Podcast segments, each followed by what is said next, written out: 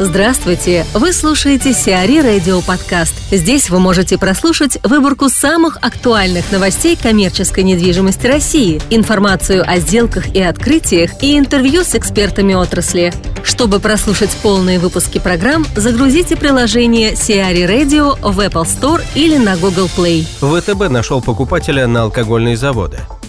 ВТБ может продать Московский межреспубликанский винодельческий завод и завод игристых вин «Корнет» за 2,5 миллиарда рублей неизвестной компании «Ленинградский проспект М», специализирующейся на операциях с недвижимостью. Речь идет о 94,2% акций УАО ММВЗ и 94,4% акций УАО «Корнет». Напомним, пакеты акций двух компаний ВТБ рассчитывал продать еще в 2014 году.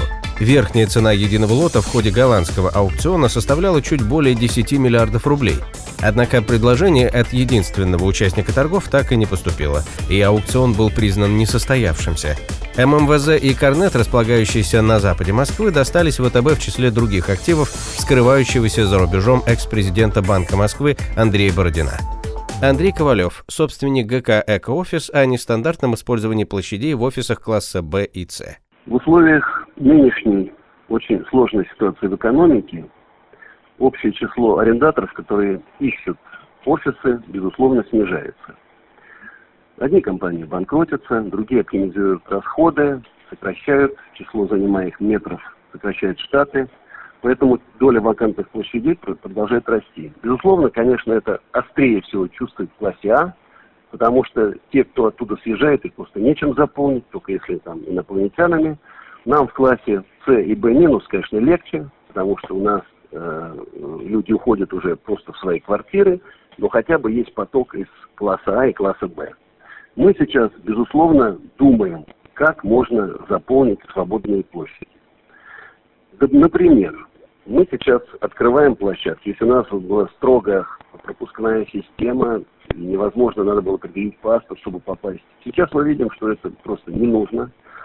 И таким образом получается, что мы можем первые этажи отдать там, под магазинчики, какие-то мини-маркеты, э, для продажи прессы, маленькие кафешки, которые будут э, рассчитаны и на э, внутренний спрос, потому что, конечно, если там у нас в бизнес-парке, допустим, кожевники 46 тысяч квадратных метров, понятно, что огромный людской поток.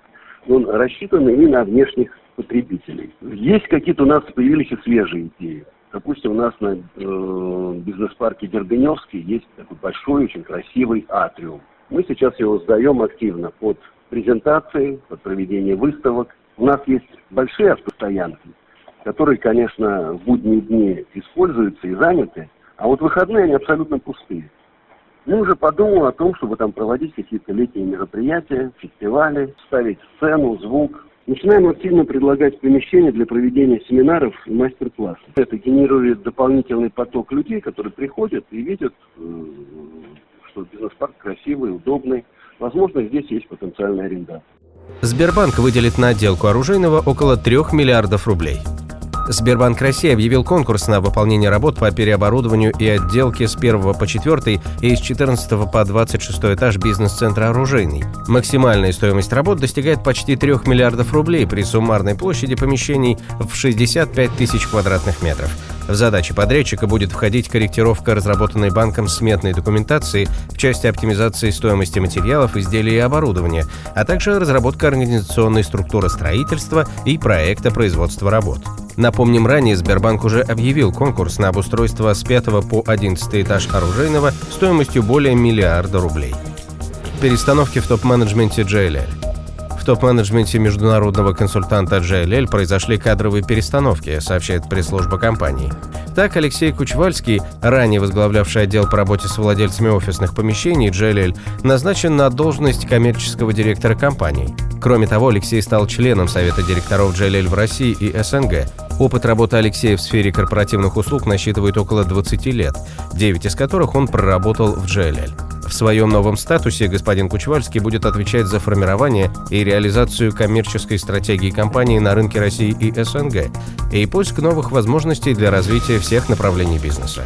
Алексей продолжит заниматься выстраиванием качественных бизнес-коммуникаций с существующими и новыми клиентами компании. Кроме того, новым руководителем отдела в работе с владельцами офисных помещений назначена Елизавета Голышева, прежде занимавшая должность заместителя руководителя данного отдела. Опыт работы Елизаветы в GLL превышает 11 лет. В своей новой роли Елизавета сосредоточится на укреплении лидерства компании на офисном рынке России, повышении показателей деятельности и улучшении качества сервиса, предоставляемого владельцам офисной недвижимости. Строительный трест возобновил стройку МФК в Петербурге. Госстройнадзор согласовал строительному тресту возобновление реализации многофункционального комплекса на Большой Зелениной улице 24. Напомним, в январе реализация проекта была приостановлена по причине возникновения трещин в расположенном по соседству доме. По требованию надзорного ведомства застройщик усилил фундаменты и несущие конструкции дома 26 по Большой Зелениной улице, после чего город дал добро на продолжение строительства. Сиари Радио. Эксклюзивные рубрики «За и против», «Ноу-хау», «Ремейк», «Новые форматы». Слушайте в полных выпусках программ в приложении Сиари Radio. Приложение доступно в Apple Store и на Google Play. Более подробная информация на сайте siari.ru slash radio.